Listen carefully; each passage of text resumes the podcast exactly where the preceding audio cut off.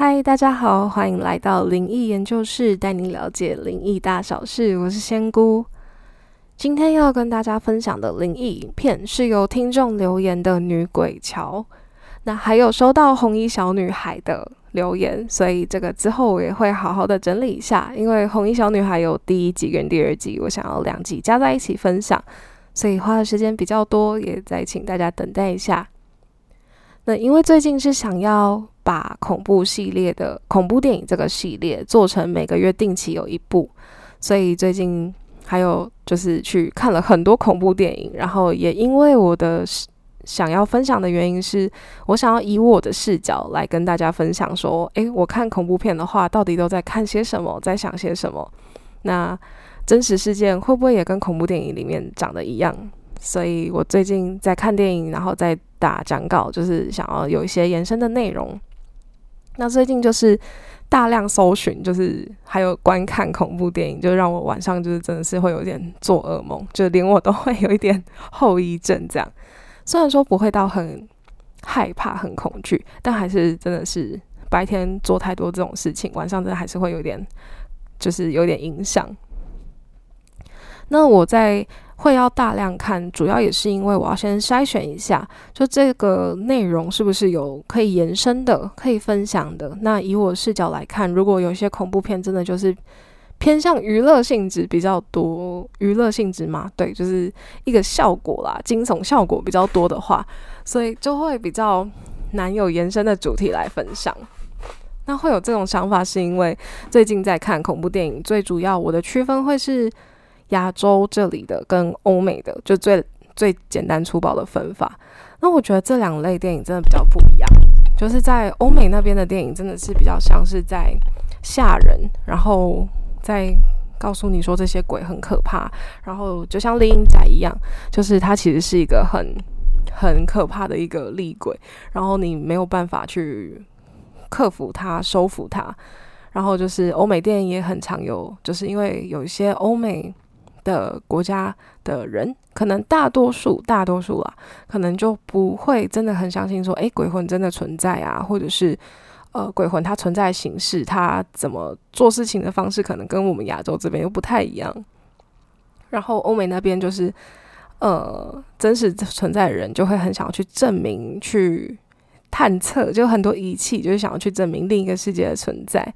那亚洲这边可能就是。我们本身就是非常相信，就是另一个世界的就是存在，就是有鬼神，就是我们是还蛮相信的这些宗教文化。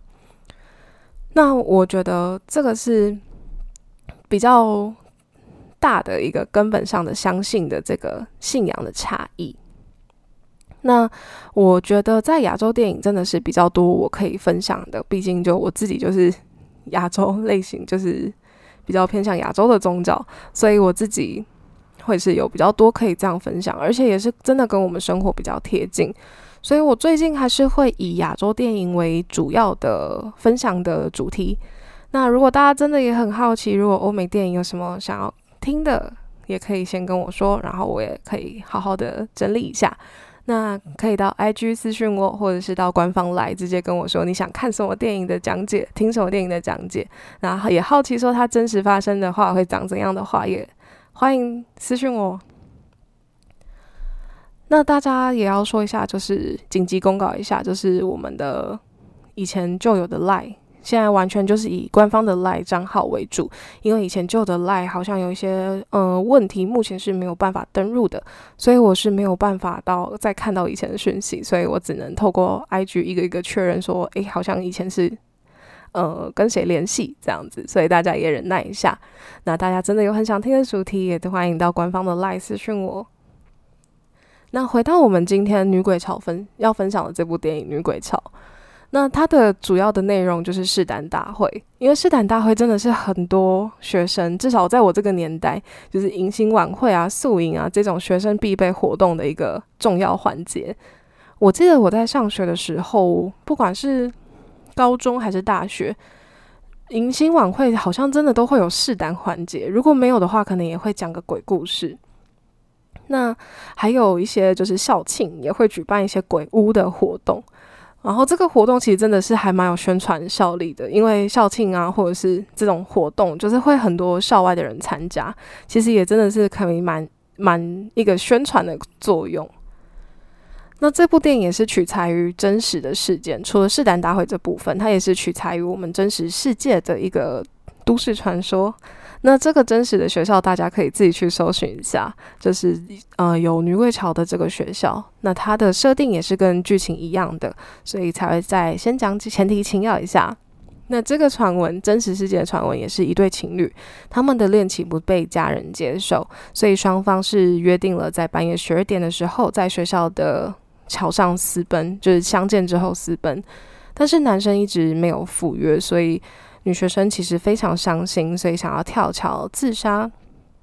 那因为这件事情之后，桥上就有很多人、很多学生会听到或是看到一个学姐，就是在桥上询问大家现在几点了。那我在查询资料的时候，发现其实这一座桥在现实世界已经是被拆除了，那好像是有在新建另一个小的桥。那再次声明一下，因为接下来要讲解电影的主题了，还有内容，所以真的是会完全剧透，而且是以另一个世界，就是我看到的角度来跟大家分享。那如果大家想要先看电影的话，也可以先找这部的原原片来先看过，再来听这集的内容。那大家也放心，如果不敢看的看鬼片的观众，也可以直接听来听这一集的内容，不会有任何的惊悚，或者是不会有吓人的部分。那电影主轴呢？我们先说一个简短的总结，就是其实这部电影呢，就是在东湖大学，就在学电影中，东湖大学一群学生，就是为了吸引大家外校的人来参加，也让就是校内的活动可以办得更完整、盛大，或者是更真实，所以就选择了在学校中的闹鬼景点，也就是女鬼桥，办了举办试胆大会。那这个试胆大会其实是一个传统，在二零一二年的时候就举办过一次，那在二零一六年这这一年又要再举办一次。那没有想到这次是因为真的是闹鬼的关系，就真的是遇上了抓交替的事件。那在电影中抓交替的时间呢，是在每四年就有一次的闰二月，所以每四年当中就是呃过这个过在桥上过世的学姐就会出现。然后因为元气很重，就会带走五个学生，可能是让他们出意外，或是直接让他们失踪。那会先简单讲解一下，从是呃总结，是因为他在电影中时间线其实是穿梭的，就是他其实是有三个时间轴。这一早开始的是二零一二年第一次举办试胆大会，那这一次的试胆大会其实也造成了就是四位同学死亡，然后一位失踪。那因为刚才有说，女鬼桥在怨灵执念最怨气最深的，就是每四年一次的农历的闰二月，这个期间他就会出来抓交替。所以接下来第二个时间轴就是到了二零一六年。那在这一年呢，同样也是举办试胆大会。那这一年是最主要的一个时间轴。接下来要讲的时间的要要讲的内容，也是大多数发生在这一年的时间线。那最后最后的二零二零年呢，则是一位记者想要当初调查当初二零一二年以及一六年发生的试胆大会的事故，就是有学生死亡、有学生失踪的这些事故。那因为有要校方压下来，所以这件事情其实变成了一个悬案。那在电影中最一开始。会有这个桥建造，这个桥其实只是方便学生行走的。那后来也是因为有一对学生情侣想要私奔，然后但是男同学没有来，所以女生非常难过的跳湖自尽了。所以在女鬼桥上，只要到半夜十二点，阶梯就会多出一阶，所以十二点之后，就是阶梯就会变十三阶。在这个时候，不可以数阶梯，也不可以。数完阶梯后回头，因为就会发现这个是召唤女鬼的一个方式。那这些是就是前提的设定。那在电影一开始的时候，其实是从二零二零年切入的，这个是一个台湾呃女记者跟一个摄影师来到了东湖大学，想要去调查女鬼桥，调查当年的试胆大会事故。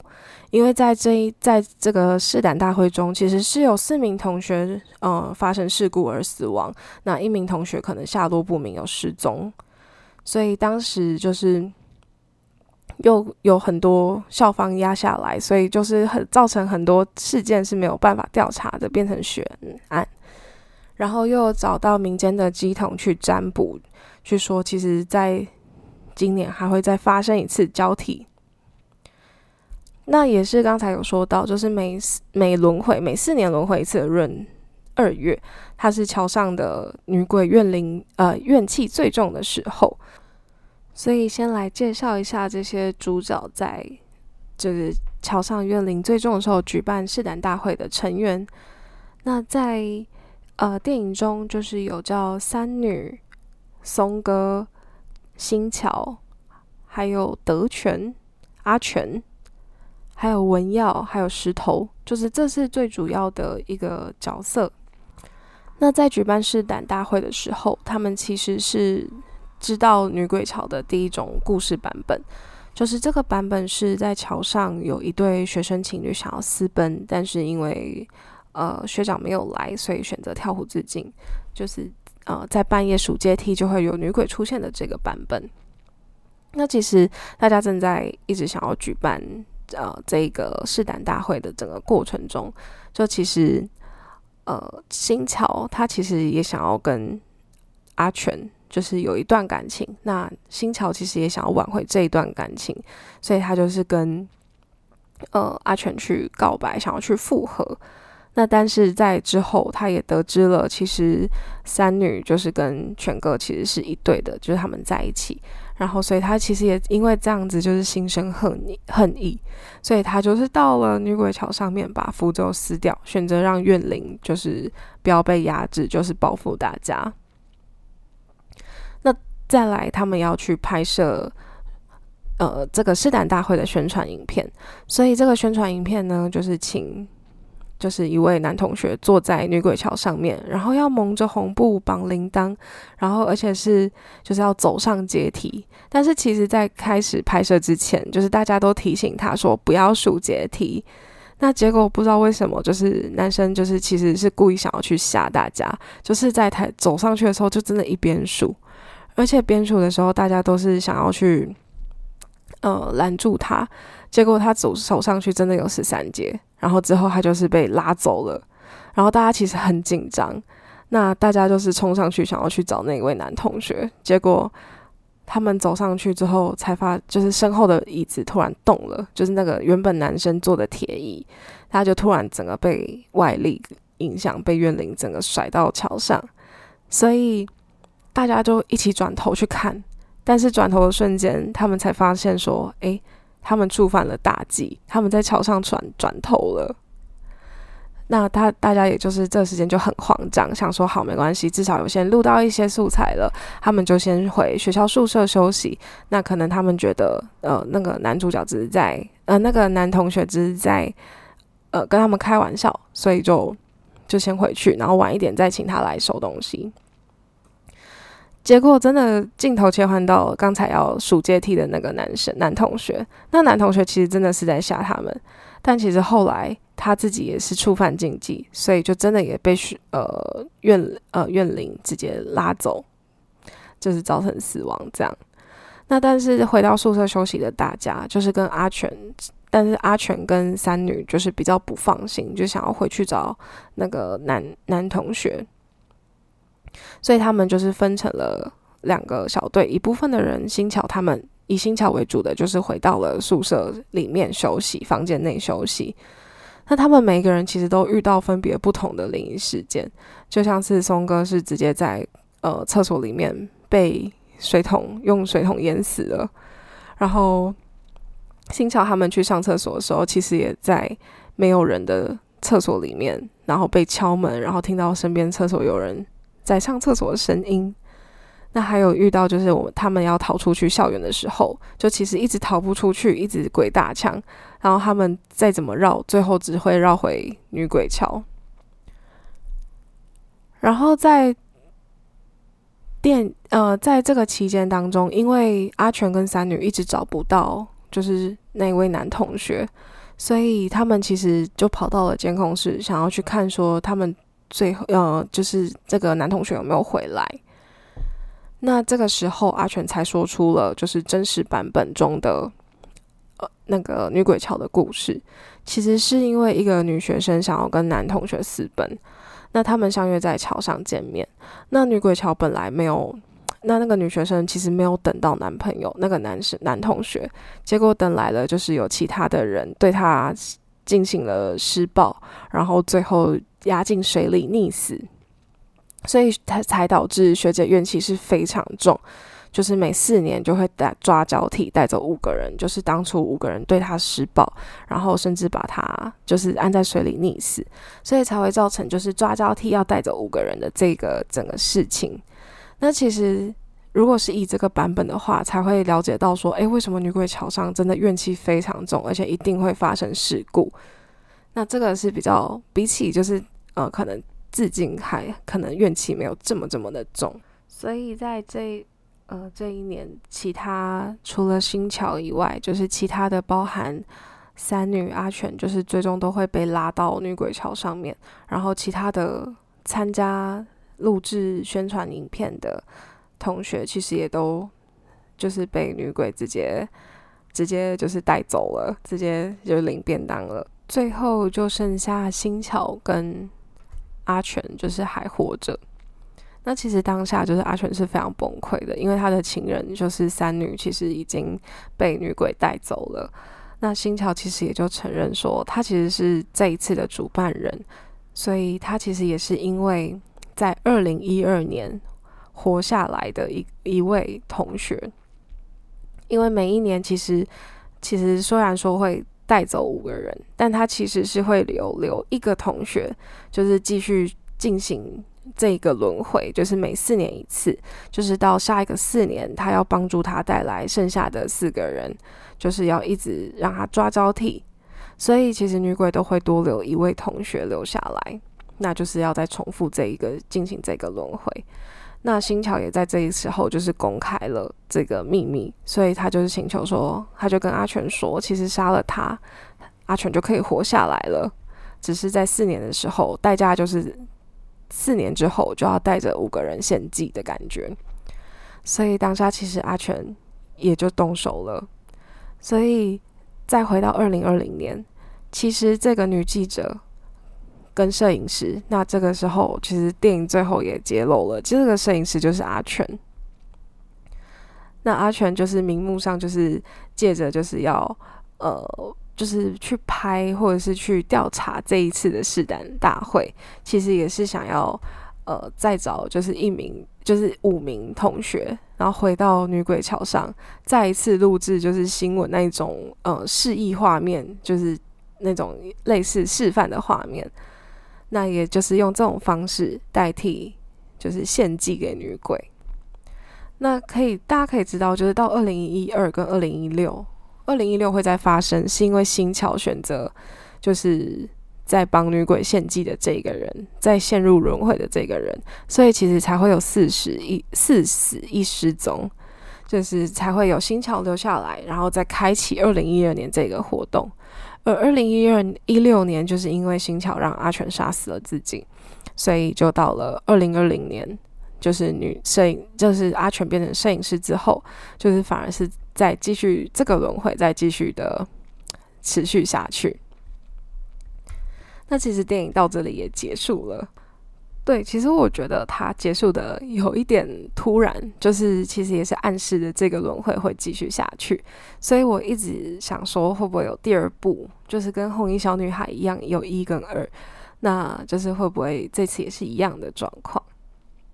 那先说一下，就是它的整个大主轴的设定，就是因为执念而进行抓交替。那其实执念呢，就是在我觉得执念，如果是我们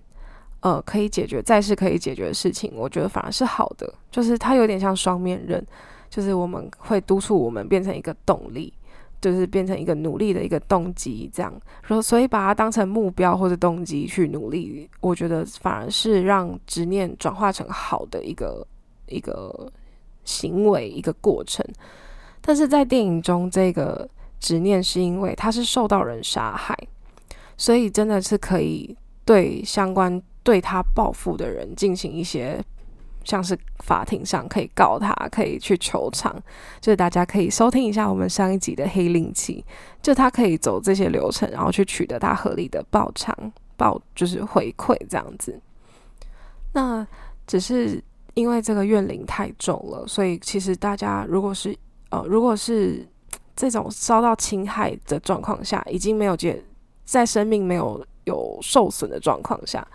如果自己的权益遭到侵害，大家都已经会很生气了。所以，像是如果在剧中，就是如果真的是受到一些施暴，然后呃被溺死的话，其实这个执念是非常非常重，才会导致非常难化解。就像你要跟一个很生气的人沟通，其实是很可怕，他可能会动手，他可能会骂你，就是他其实是一个在一个不理性和极端愤怒、极端情绪的状况下。所以在现实生活中，如果真的是有，呃，很不幸的发生这一些事件的话，那真的这一些被害者的怨气是真的会非常重，因为这个真的是很过分的事情。就是希望大家都是都是就是大家都平安，然后就不要发生这一件事。那如果真的有嗯很不幸的发生的话，其实真的是要好好的有善后的一些行为，不然真的是会让女鬼桥这种。就是真的会有一促成一个灵异景点，因为真的是会很愤怒，然后就徘徊在这个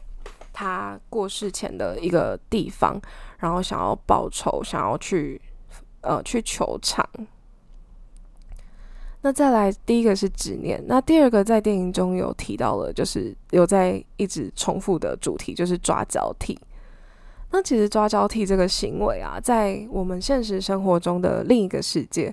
其实这个真的是还蛮灰色地带的啦。就其实，在阴间是真的有阴间的法律。其实抓交替、抓交替这件事情是还是比较犯法的，因为如果你害到的是一个无辜的人，就是不是当初害你的人，所以其你也是等于是就是再去伤害了其他人，就你也跟你前受让你受伤的那个人一样。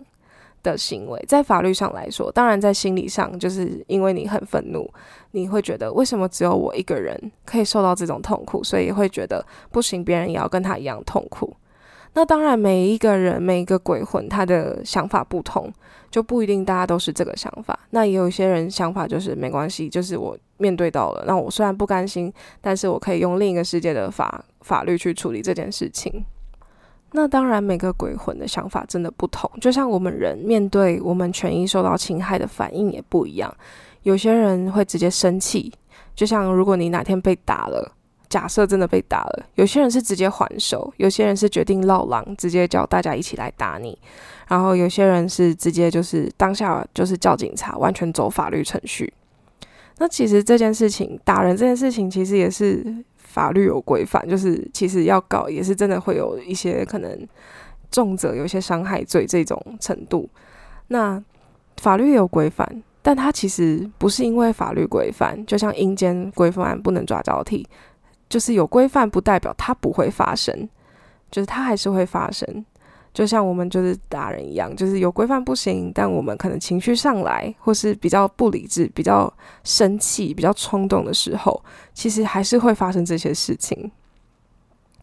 所以，其实我觉得抓交替这件事，才会说抓交替这件事情是灰色地带啦。虽然有就是有规范不行，但还是会做。那只是。还是跟大家分享一下，就是在现实生活中，如果有一些灵异的景点，那大家也就是尽量不要去触犯到这边的禁忌。就是大家可以真的很想要旅游探险，也可以去，但就真的是带好平安符，然后就是尽量不要做一些触怒这些灵魂的一些事情。我觉得这样是比较安全的，因为大家真的是不能够。呃，知道说很难知道说当下这个灵魂他的情绪、他的反应跟他的想法，就像每个人不同，就在你不熟悉这些人的状况下，你可能不会很白目就直接骂脏话啊，或者是呃，可能就是讲话很难听，这样就是就像我们对待不陌生人一样，就我们对待灵魂的方式也可以就是就是尊重，互相尊重，就不要就是一下就是骂脏话触怒别人。我觉得这样是是最不会激起人家情绪，然后也不会真的是到一个很灵异景点的时候被可能会发生一些抓交替的这些行为。那其实今天影片分享就是到这里。那因为我觉得其实电影也就是结束的蛮突然的，那过程中就是女鬼就是一直 带着大家去领盒饭，去领便当。所以其实我觉得是效果跟惊悚也是蛮多的。我觉得大家也蛮，如果大家没有那么害怕，也是蛮推荐就是去看电影的。那只是在执念跟抓交替，我觉得也是很多人询问到的，所以也想要就是趁机来做一下延伸，来跟大家分享一下。那希望有帮大家解答到。然后如果喜欢我们的话，也请继续订阅我们的 Podcast。那欢迎有想要分享的、有想要听的主题，也欢迎到我们的 IG 还有官方的 Line，让我们知道你的想法。我们下一集再见。